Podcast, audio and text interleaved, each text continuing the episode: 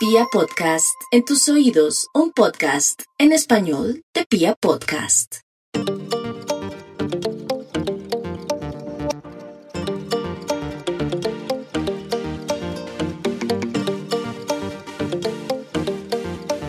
Te doy la bienvenida a un nuevo episodio de El Closet Profesional, este podcast en el cual cuestionamos desde el amor aquella decisión que muchos tomamos a temprana edad, que fue la elección de una carrera profesional.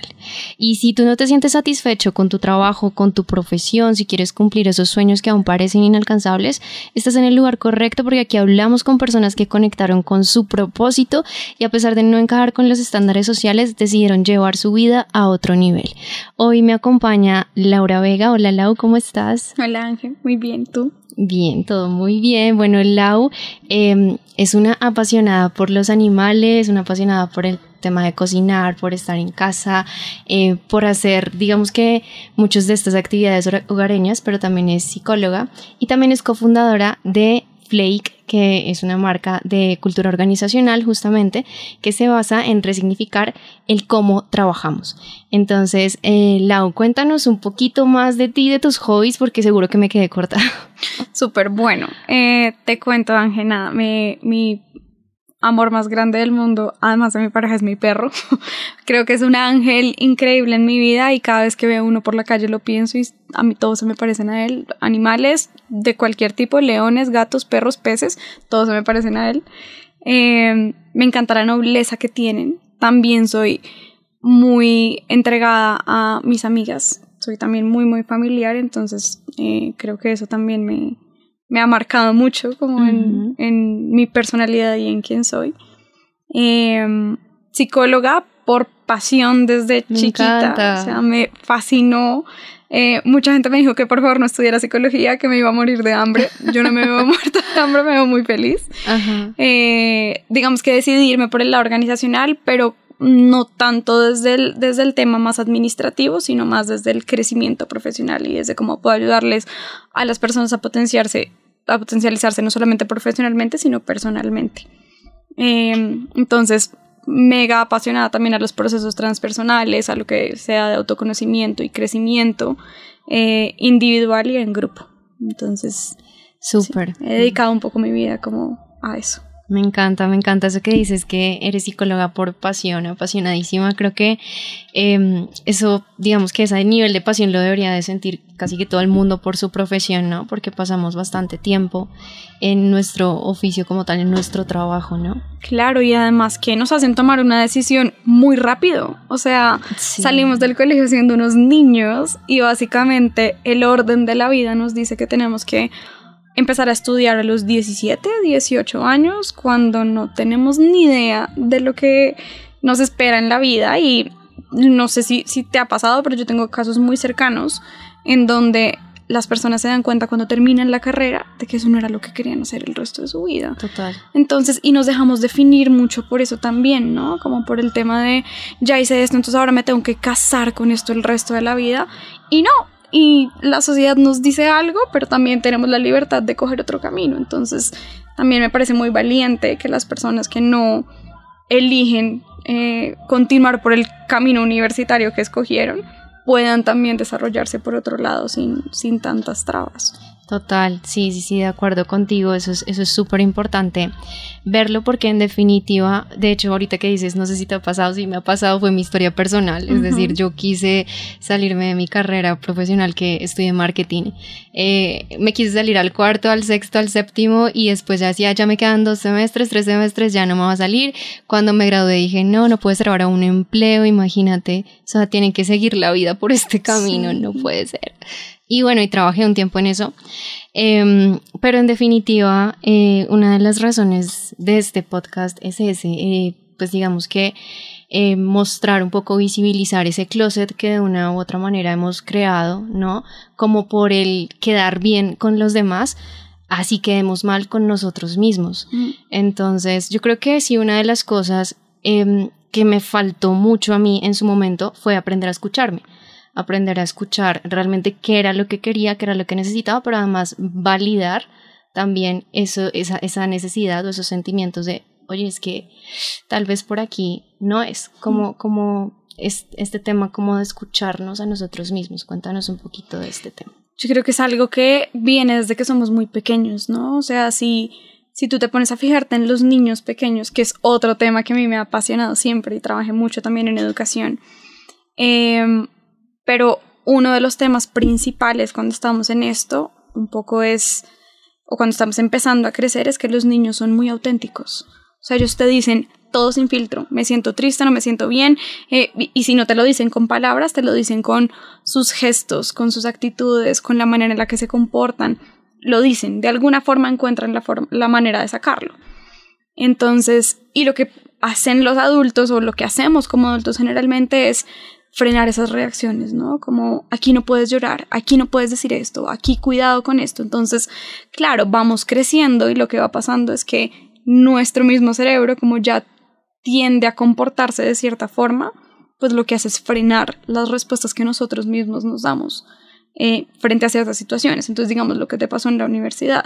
Seguramente a ti y a todas las personas que nos ha pasado, que creo que somos todas en el mundo, que nos ha pasado que tomamos una decisión y luego nos arrepentimos y queremos como echarla para atrás, pero es como, uy, no, ¿y ahora qué? ¿Mis papás qué van a decir? ¿Y ahora cómo va a ser esto?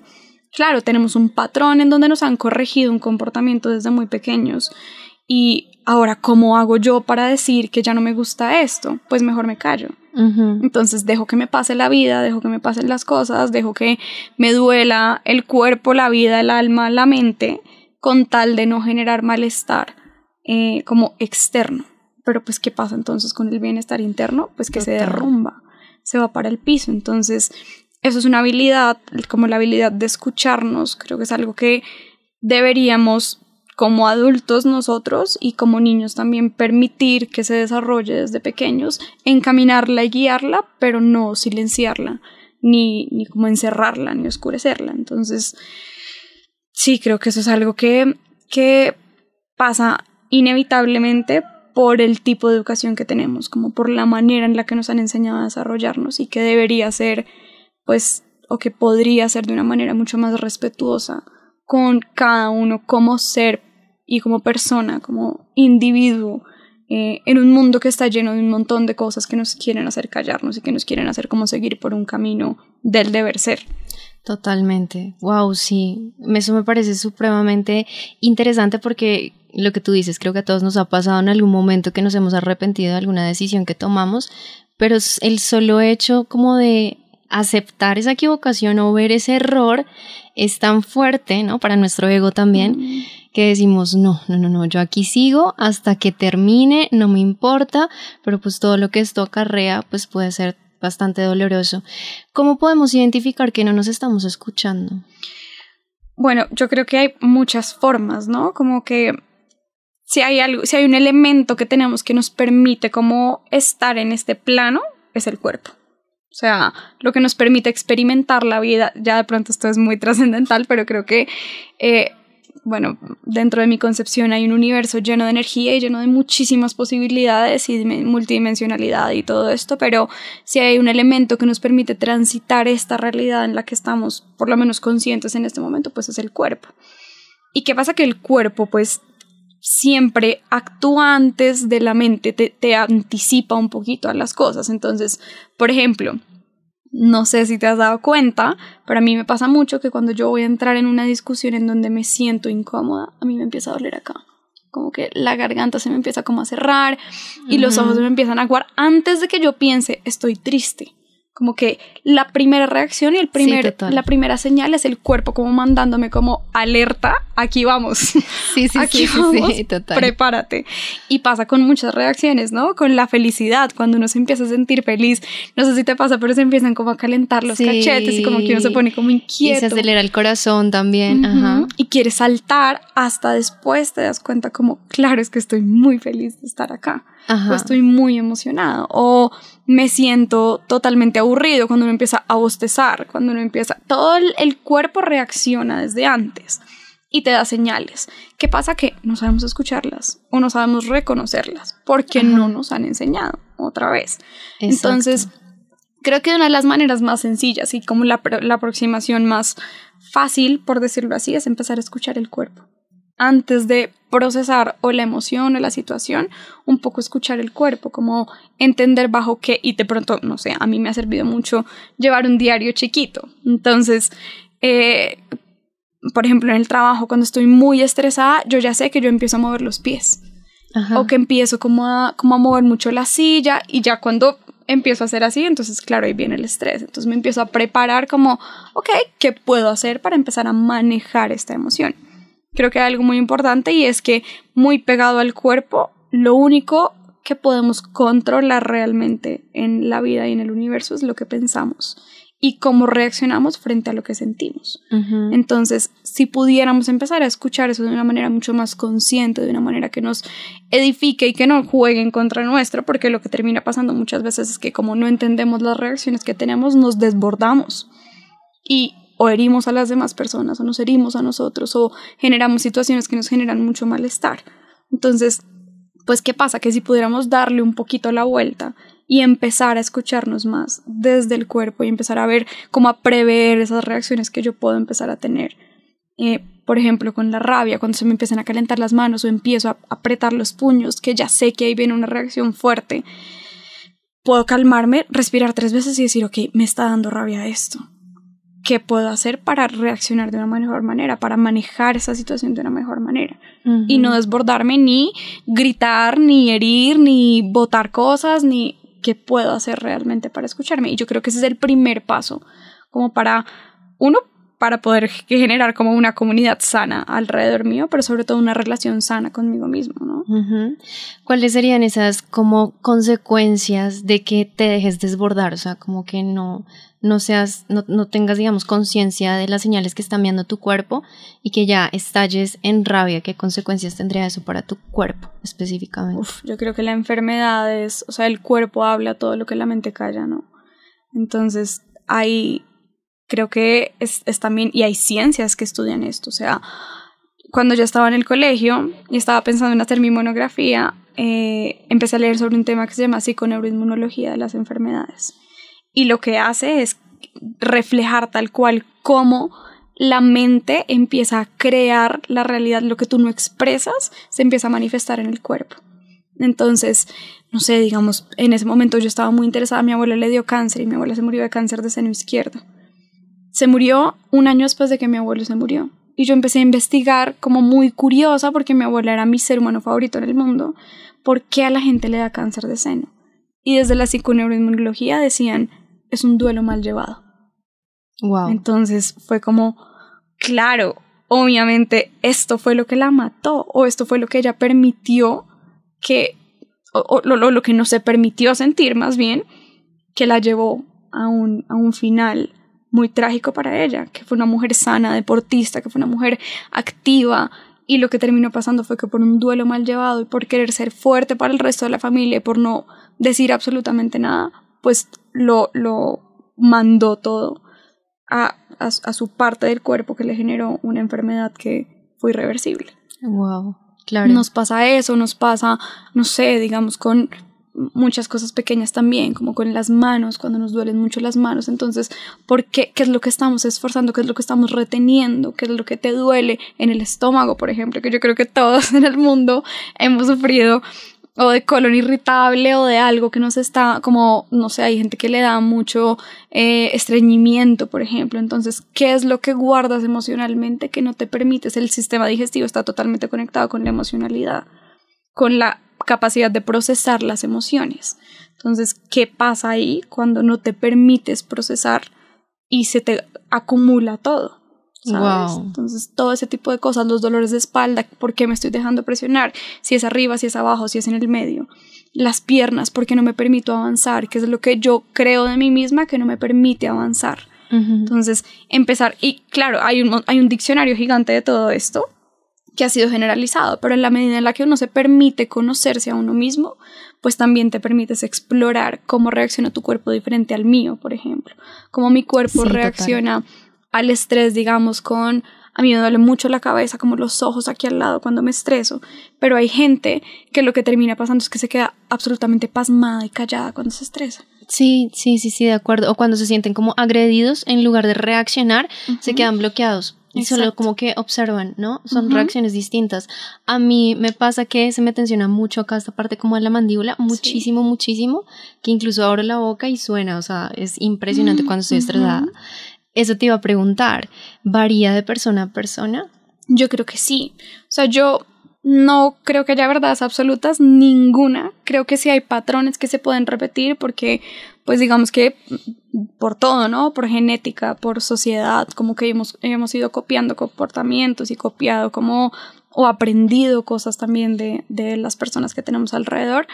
Pero creo que también es muy importante ver cómo todos somos únicos y cómo de pronto mi cuerpo genera cosas distintas al tuyo con una misma, con un mismo estímulo puede ser. Ajá. Entonces, no sé, eh, el miedo, por ejemplo, es una cosa que a algunas personas lo que decías, como los paraliza y a otros los hace pelear, que eso desde psicología se llama el fight or flight. Entonces, incluso hace poquito lo hablábamos eh, con unas amigas y era el tema de, no sé si has visto que hay mamás que cuando ven bebés sus bebés en peligro, hay habido mamás que han sido capaces de levantar camiones con sus manos. Ajá con tal de salvar. Eso es como un fight, o sea, peligro y yo lo que hago es defender como sea la vida. Y hay otras personas que se quedan totalmente paralizadas. Lo que decías también. Entonces, creo que depende también, o sea, no hay, de nuevo, no hay como respuestas generalizadas ni absolutas, sino depende también como de muchas cosas, de, de cómo el contexto impacta en ti, de cómo tus reacciones han sido, las de tu familia, las de las personas cercanas. Es saber conocerse, esa es la importancia, ¿no? Como no porque a ti te duela el dedito, a mí me tiene que doler exactamente el mismo, ¿no? Porque, por ejemplo, el COVID, cuando la gente le dio COVID, como a mí me dio con un dolor de espalda terrible, hay gente que no le dio nada.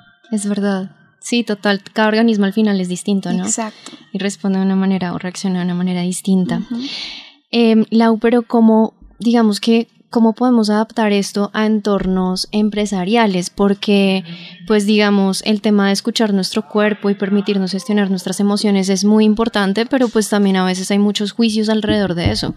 Como no puedes llorar en el trabajo, yo creo que a todo el mundo le ha pasado que se va al baño a llorar, o sea, porque no puedes tener los ojos aguados, porque no puedes estar de pronto nervioso temblando, porque la gente te va a decir como, oiga, ¿qué le pasa? Controle, sí, entonces como que realmente, ¿cómo manejarlo? Yo creo que hay muchas formas. Para mí, creo que la, que la que a mí más me ha funcionado en los entornos en donde yo me he sentido así es un poco normalizar. ¿Sabes? Como está bien, está bien sentir malestar. El malestar está muy estigmatizado y como muy satanizado, ¿no? Como lo que dices, no puedes llorar en la oficina, no te puedes poner brava con tu jefe, no puedes decir las cosas que te molestan, este tipo de cosas no son aceptables acá. Y creo que depende también mucho de las empresas humanizar a las personas, porque nos lo que ha pasado muchas veces es que como estamos concentrados en la hiperproducción, entonces se nos olvida que estamos trabajando con personas y que las y que la persona antes de ser profesional es humana y es sensible y es emocional y es mental y tiene un montón de cosas como un bagaje muy muy amplio detrás que no permiten muchas veces que uno solamente sea un robot de trabajo. Hay gente que la pilotea súper bien y hay gente que lo puede hacer sin ningún problema, pero pues independientemente de eso, cobra factura siempre en algún punto, ¿no? Como o la gente se enferma o la gente se cansa, pues la gente que le han dado paros cardíacos en el trabajo, o sea... Eso me parece terrible. Yo la vez pasada vi un caso de una persona que falleció en un call center, no sé si tuviste eso falleció en un call center y, y de repente... Exacto, y que los, las demás personas tenían que seguir trabajando mientras todavía no habían recogido, no habían hecho el levantamiento del cuerpo. Y yo decía, ¿qué es esto, por Dios? Imagínate la falta de humanidad que tenemos. Yo creo que esa es una de las, de las cosas que se pueden empezar a desarrollar y es cómo hacemos que cada vez el trabajo sea más humanizado.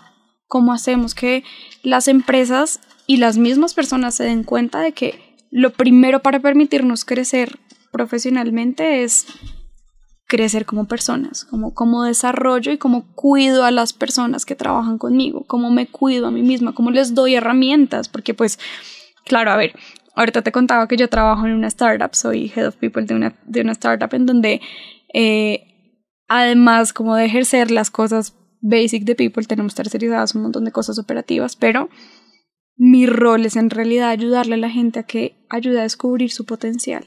¿sabes? Como a que ayuden a descubrir sus propios, como sus, sus propias inclinaciones o sus propios vallas que tienen, como las, las, sí, como, no sé cómo decir esa palabra en español. Que, bueno. Como, sí, sus habilidades. Sus... Sí, como, como, el, como, la, como los desbalances que pueden llegar a tener las inclinaciones Ah, hacia un lado o hacia el otro. Eh, que los hagan reaccionar o, o comportarse de cierta forma. Y como las empresas te pueden ayudar a decirte como, ok, a veces tú reaccionas asumiendo muy rápido, por ejemplo. Ajá. Entonces, ¿qué puedes hacer para bajarte desde esa, de esa escalera como de inferencias rápidas que haces y entender el contexto para que no te estreses, para que te vaya mejor, para que trabajes mejor en equipo, para que estés más motivado? Las empresas tienen un rol muy importante, pero la responsabilidad es compartida. O sea, uno también tiene que ser consciente de sus procesos, uno también Sí, tiene que ser consciente de cómo me desarrollo yo y cómo permito también que las otras cosas me afecten o cómo permito que yo afecte también a las, a las otras personas o a las situaciones en las que me voy desenvolviendo. Claro.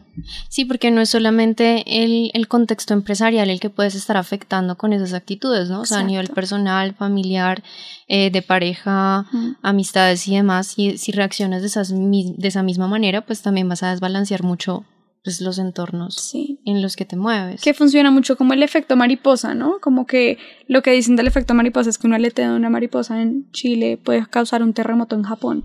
Ajá. Y eso es muy posible, o sea, como que obviamente no en esa magnitud, Ajá. pero sí, o sea, cualquier mínima palabra que yo te pueda decir a ti te puede afectar no solamente a ti en ese momento de esa situación, sino Total. no sé qué impacto va a tener de ahí en adelante. No sé cómo se va a manejar eso de en adelante. Entonces, ser muy cuidadosos, cada vez más empáticos, aprender a generar vínculos fuertes conmigo y con el resto. O sea, eso creo que es muy importante y es una de las habilidades en las que las empresas deberían estar fijándose cada vez más. ¿A ti te, pa- te ha pasado alguna vez o has tenido alguna anécdota como relacionada con este tema de escuchar tu cuerpo en el entorno corporativo laboral? Sí, yo trabajé un tiempo en una multinacional, eh, aprendí un montón, me encantaba, mi, mi jefe era una mujer increíble, increíble. Eh, yo estaba chiquita, acababa de salir de la universidad. Mm, y lo que me empezó a pasar fue que la, a mí, la espalda, yo he tenido un tema como con las presiones y la carga en mi vida. Pero Ajá. mientras estuve en esa empresa, hubo un par de veces en las que casi no me podía parar de la cama, del dolor tan fuerte que tenía. Wow. Y cuento con la fortuna de que trabajo con muchas psicólogas, ¿no? Y que muchas de ellas están como en esta misma, en esta misma onda. Y cuando la llamé y le dije, Linis, me está doliendo demasiado la espalda, no, o sea, me tengo que quedar en la, en la, ofi- en la casa, no puedo ir a la oficina. Me dijo, ¿tú de qué es lo que te estás cargando? O sea, ¿cuál es esa carga que, que te estás poniendo tú sola que no te corresponde? ¿Sabes? Ajá. Entonces fue como, wow, Tremendo. que, claro, que, que eso me lo diga mi terapeuta, todo bien, pero que me lo diga mi jefe. Es Ajá. como, uff, ok. Wow. fuerte, Sí, fuerte. totalmente. Entonces, sí, creo que ahí fue una alerta grande de tengo que fijarme un poco más en qué es lo que yo retengo y cómo lo expreso y, y qué es lo que me permite también, porque hay muchas veces en las que me pasó también en donde me despertaba y decía, no quiero, o sea, me, me parecía tenaz tener que ir a trabajar, me daba pereza pararme, me daba, o sea, no quiero, no quiero, no quiero, y una resistencia tenaz porque no estaba teniendo las habilidades para poder manejar mis relaciones, mis funciones, como no estaba teniendo la, la capacidad de levantar la mano y decir, por favor, necesito ayuda, porque esto no me está funcionando, porque tenía la presión de tener que cumplir con lo que tenía que hacer.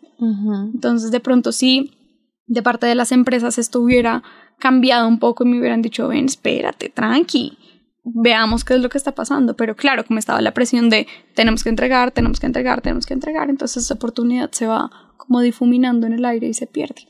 Claro, y justamente eso era lo que, lo que quería que, que conversáramos un poco más y es el tema de qué técnicas puedo tener como en el trabajo que sean prácticas y que también como que no, no me o no puedan desviar a las personas que están eh, laborando de, de, sus funciones, ¿no? Porque de pronto uno dice como, hey, un momento, necesito respirar, pero si tienes el jefe encima que te dice, oye, necesitamos el informe, es para allá, o sea, no te pongas a respirar ahorita que tengo acá al cliente en el teléfono. Entonces, en esos casos, ¿uno qué podría hacer? Yo creo que hay muchas habilidades que se pueden desarrollar, tanto habilidades humanas como habilidades también como más, más técnicas, y es temas de priorización, o sea, poner límites es súper importante desde el principio, aunque, aunque uno sea muy junior y a veces uno cuando está en junior se quiere comer el mundo y creer que es capaz de todo. Ajá. Ok, está bien, sí, somos capaces de todo, pero no todo el tiempo. Entonces, tener la capacidad de priorizar, de entender qué es lo urgente y qué es lo importante, de saber manejar el tiempo también, sobre todo, ¿no?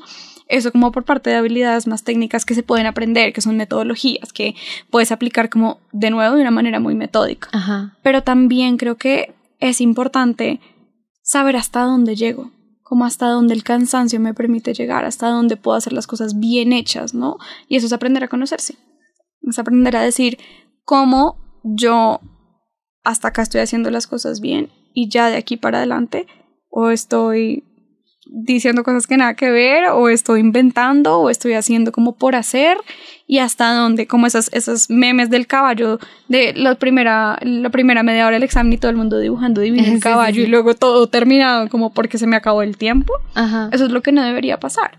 Ajá. Es como aprendo a autogestionarme, como aprendo a conocerme y a más o menos entender, pues practicando, poniendo, poniendo mis conocimientos y mis habilidades todo el tiempo como en el hacer eh, y pues irme conociendo. ¿No? Que creo que eso es eso es súper importante. Y a través mío y a través de los demás. Como Sí. trabajar en equipo también es súper importante. ¿Cómo hago para que el equipo en donde yo estoy pueda alinearse conmigo? Que no sea solamente yo alineada con lo que yo puedo entregar, sino las empresas trabajan en equipo, todas. Es muy raro una que no. En algún punto te encuentras con el equipo. Es muy raro que alguien trabaje absolutamente solo. Entonces, ¿cómo hago para aprender cuáles son mis habilidades, mis fortalezas y las de los demás para complementarnos entre todos? Que no es una guerra de poder, que es algo que nos enseñan mucho en las empresas también, ¿no? Tienes que sobresalir, tienes que ser el mejor. Tienes que tener, mejor dicho, el mejor plan, tienes que eh, dar la milla extra. Uf, pucha, es mucha presión. Total. Ok, ¿cómo hago para que no solamente sea yo, sino que todos estemos ayudándonos? ¿Cómo hago para no tener que aplastar a los demás para yo poder salir, sino que todos podamos en realidad, y esto puede sonar muy romantizado, pero es cierto, y es como podemos potenciarnos entre todos para poder salir todos adelante y no solamente dejar a los de abajo que se rompan la cara y las uñas y que, mejor dicho, se desgarren la ropa para poder llegar a algún lado, sino que yo también pueda ayudarles a ellos a, a de una manera mucho más, sí, como de una manera mucho más consciente. Y fíjate que creo que eso es algo, es algo bien lindo lo que acabas de mencionar, porque creo que cuando las personas hacen conciencia de que necesitan trabajarse a sí mismas, de que necesitan aprender a escucharse, aprender a gestionar sus emociones y demás, de una u otra forma, hay personas a su alrededor que las están viendo, ¿no? Sí. Y que están diciendo, oiga, ¿esta qué es lo que está haciendo? Que como que hace unas respiraciones y una cosa y, y se levanta y hace unos movimientos. Y eso de una u otra manera hace que las demás personas comiencen a interesarse, ¿no? Por adquirir también ese tipo como de nociones o de habilidades de Sí. autogestión emocional. Alguien me decía alguna vez como, ah, es que yo no sé si el trabajo en el que estoy, el entorno en el que estoy es un entorno súper tóxico, eh, yo ya estoy buscando cambiar de lugar de empleo, no sé qué, pero es que siento que ya no me, no me aguanto estos últimos 15 días. Pero yo le decía, pero pues también míralo por el lado de que puedes estar siendo luz para muchas personas que están allí en ese entorno.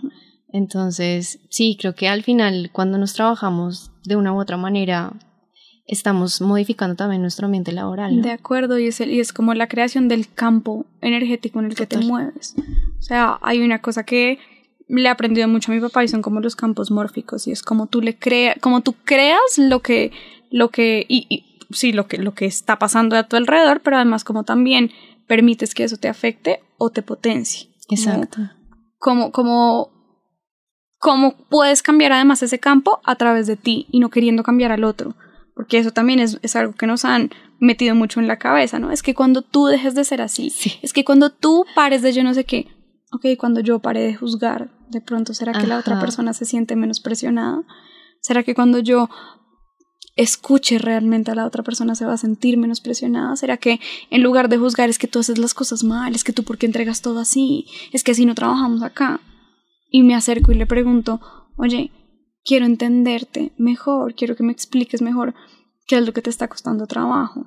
Ahí creo que puede haber un cambio mucho más fuerte cuando nos dedicamos un poco más a escuchar y a tratar de entender y ser más empáticos y crear un vínculo real con las demás personas ahí es cuando realmente puede haber un cambio como fuerte y donde realmente marcamos a la otra persona, no diciéndole qué hacer, porque a todos nos dicen qué hacer desde chiquitos, pero si le permitimos a la otra persona y si nos permitimos entenderla y saber de dónde viene y por qué es como es y por qué reacciona como reacciona y de pronto ayudándole a ver cómo eso me afecta, cómo eso puede afectar al resto, pues ahí sí creo que puede haber algo, algo bien interesante en donde nos podemos mover más desde la conciencia propia y no desde la obligación de querer cambiar al otro. Totalmente. Wow, qué lindo eso.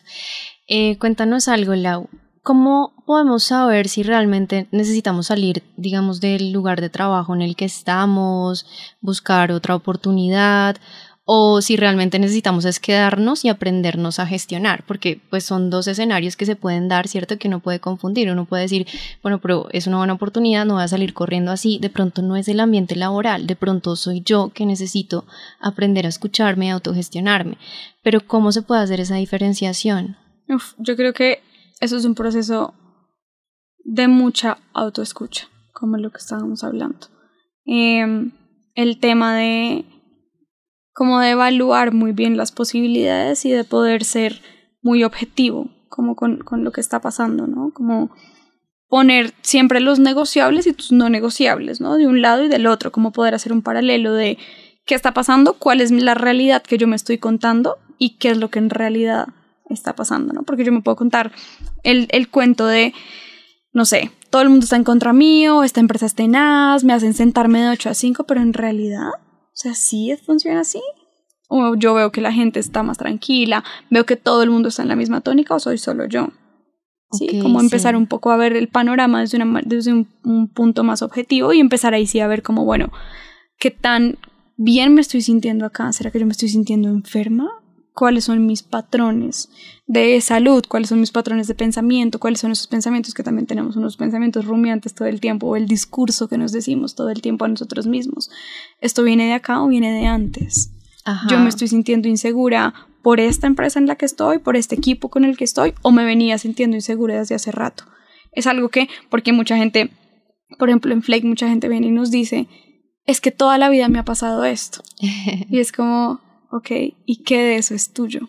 Ajá, claro. Claro, porque siempre uno tiende a, de nuevo, sacar, no, es que esto es culpa de la otra persona, es que esto es culpa de la empresa, es que esto es culpa del equipo, pero ¿y qué de eso me corresponde a mí? Y cómo poder asumir cuál es mi responsabilidad.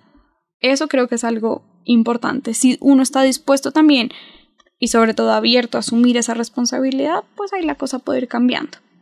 Em, y también ver como el bienestar, ¿no? O sea, primero que todo, el bienestar.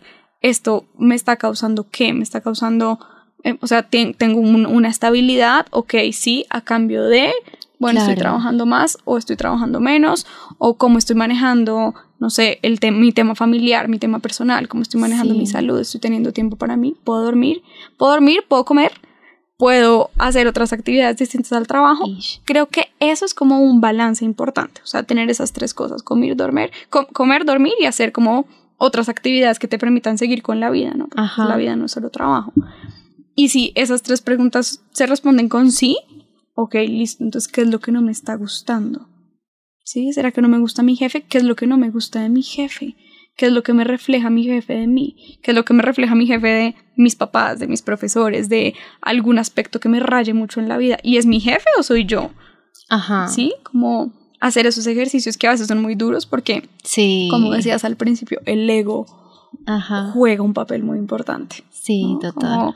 el ego es que a mí todo me lo hacen y yo estoy tranquila, pero ¿y qué me estoy haciendo yo a mí misma? Claro, es como un autoengaño. Exacto, es como un autoengaño. Entonces, tener la valentía, yo creo que la respuesta a eso es tener la valentía de verse a uno mismo y de entender eh, cómo hasta qué punto llego yo y hasta qué punto le permito llegar a la situación dentro de mí, ¿no? Como dónde marco el límite, dónde yo digo como hasta acá y de pronto esto ya no. Ok. Entonces creo que ahí, eso puede ser un primer paso. Obviamente es un proceso larguísimo. Claro, claro que sí. Y déjanos unos tres o cuatro tips los que tú consideres para comenzar a escuchar nuestro cuerpo. Yo creo que tres o cuatro se pueden resumir en uno general y es empezar a explorar la capacidad de estar presente, como de concentrarme en esto que me está pasando. Hay, hay varias técnicas para, para la presencia. Hay una súper fácil que es como cuando me estoy sintiendo demasiado agobiada, demasiado ansiosa, es cierro los ojos, respiro tres veces, escucho tres sonidos alrededor y siento tres partes de mi cuerpo. Eso te ayuda como a, ok, estoy acá. Y eso te ayuda a concentrarte en lo que está pasando en ese momento, ¿no? La mente huele un montón y somos seres ansiosos. Yo creo que por aprendizaje somos seres muy ansiosos, entonces siempre estamos pensando en qué viene más adelante. Entonces yo creo que esa es otra cosa, como desde la presencia se pueden, puede haber como otras ramitas y es como estando presente me doy cuenta de cómo me comporto yo también frente a algunas cosas. Entonces, de nuevo, lo que hablábamos al principio, como cómo mi cuerpo reacciona frente a algunas cosas. Cómo hago para poder eh, darme cuenta de en dónde estoy parada, cómo estoy parada, a veces esto nos pasa mucho, no sé si te ha pasado que a veces uno está en alguna situación que ni siquiera tiene que ser directamente contigo, pero que te, hace sentir incómoda. ¿Qué es lo que me hace sentir incómoda? ¿En dónde lo siento? ¿Por qué me siento incómoda? ¿Qué es lo que me recuerda esto de otras cosas o qué es lo que me trae de otras cosas?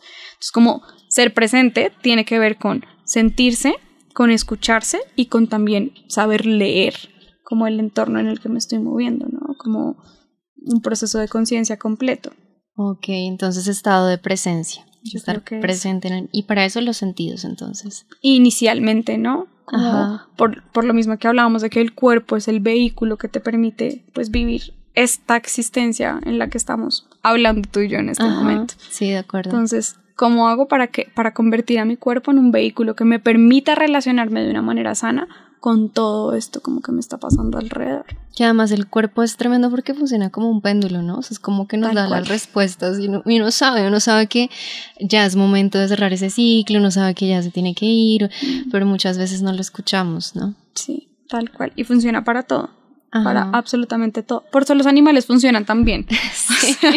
porque ellos solamente reaccionan a lo que van sintiendo. Ajá. Como que no se ponen a sobrepensar, ay, no, ¿será que este me está doliendo la cabeza? Es porque no me he tomado el... No. Exacto. O sea, ahorita, antes de arrancar, estábamos hablando justo de eso, ¿no? Como de no irnos de una vez por el síntoma, sino entender la raíz de dónde vienen las cosas. Exactamente. Nos duele la cabeza y nos tomamos un Dolex. Ya, se acabó el dolor. Pero y nos vuelve a doler a las dos horas.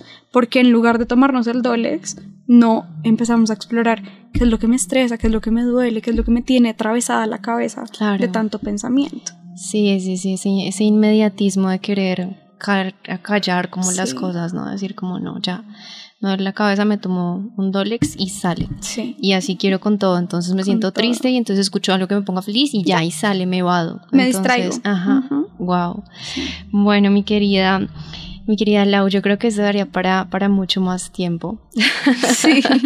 Pero pues creo que ha sido un, un, episodio muy, muy bonito. Cuéntanos de pronto un libro que tú sugieras para que las personas aprendan a escucharse mejor digamos que yo estoy muy metida ahorita como en temas de explorar la mente eh, como desde otros puntos. Hay un libro que me leí hace unos años que, a mí, que fue lo que me empezó como a causar mucha, mucha curiosidad de esto y se llama, ay, es de Mariano Sigman. Em, la vida secreta de la mente. La vida secreta de la mente. Eh, y Mariano Sigman también tiene un libro como de la misma línea que se llama El poder de las palabras. Mm, y es escuchado. increíble. Él es impresionante, porque además es un libro que habla muy desde lo científico para la gente que no le crea tanto al tema como... Eh, energético. Sí, energético, transpersonal, humanista. Ajá. Y habla mucho de las dos, o sea, como que combina las dos cosas muy bien. Entonces, esos dos libros creo que complementan un proceso de conciencia que se puede empezar a hacer desde un tema más científico, si así se quiere, ¿no? Como, Ajá. Y, y, también de un tema mucho más profundo. O sea, uno empieza a leer ese libro y dice, uff, esta vaina. O sea, se, se te explota la cabeza de, de la cantidad de, de, de, información importante que hay ahí que se puede encontrar. Súper. Bueno, si pudieras cenar con alguien vivo o muerto, ¿con quién sería y por qué? Esa pregunta me la hicieron hace poquito en un taller. Y la primera, el primer ser que se me vino a la cabeza, yo no soy católica, ni creyente, ni, ni religiosa, pero fue Jesús. Ajá. Y me, creo que la persona que me la hizo se reía y me decía, ¿tú? O sea, ¿por qué hubieras querido conocer a Jesús? Yo le decía, es que me gustaría escuchar cuál era el mensaje que este man tenía por entregar y cómo lo hemos ido distorsionando, ¿no? Como a, gusto de cada uno. Creo que eso sería, ese sería mi personaje, como entender realmente, porque yo sí creo que hay maestros ascendidos y creo que hay gente que viene como con un, con un poquito más de sabiduría. Y creo que Jesús vino a entregar un mensaje muy fuerte que hemos ido tergiversando como en la vida. de acuerdo. Creo que ese mensaje, creo que él fue un mensajero del amor y que nosotros malinterpretamos totalmente y la gente se formó una, una religión gigante y un montón de cosas han pasado en nombre de Dios, pero sí, creo que ese sería un, personaje para sentarme Qué lindo. A hablar. Súper. Bueno, si entrara tu niña interior, tu niña interior siete años, Lau de siete años, y corriera hacia ti, a abrazarte, a decirte algo, ¿qué crees que te diría?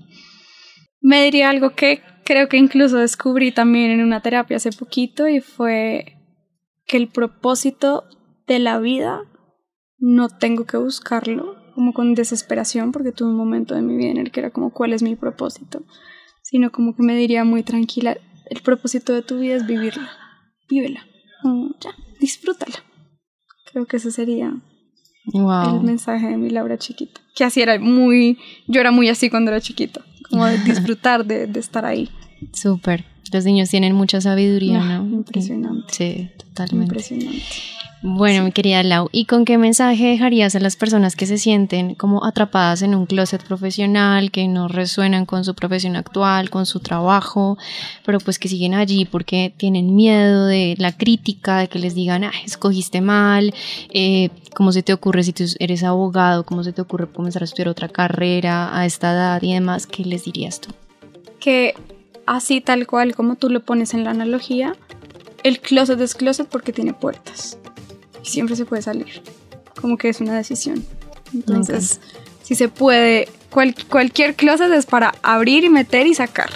Entonces, y si uno está adentro, puede desde adentro con toda la tranquilidad abrir y empujar. Así cueste un poquito, así duela un poquito, pero pues afuera hay un montón de cosas. El closet es muy angosto y el mundo está lleno de posibilidades. Wow, qué lindo. Mi querida Lau, ¿cómo te encontramos en redes o cómo aparece Flake? Cuéntanos un poquito. Flake aparece como FlakeCo, F-L-E-I-K-C-O. Em, y pues ahí nos pueden encontrar. En realidad, yo, mi cara no sale. Sale la de mi socia, que es una dura en todo lo que tiene que ver con, con eh, mensajes y como con poder entregar cosas de una manera mucho más creativa. Pero así nos encuentran. Eh, la página también está, flake.co. Eh, y ya. Buenísimo. Mil gracias, Lau, por este espacio tan bonito. A ti, mil gracias. Este es el Closet Profesional, un podcast creado para personas que desean integrar su profesión con su pasión. Si te gustó este episodio, compártelo con tus amigos. Si deseas agendar una sesión de coaching de cortesía, escríbeme directamente por Instagram. Me encuentras como arroba angélica-el piso lighten o arroba reseteando tu vida. El closet profesional disponible en todas las plataformas digitales.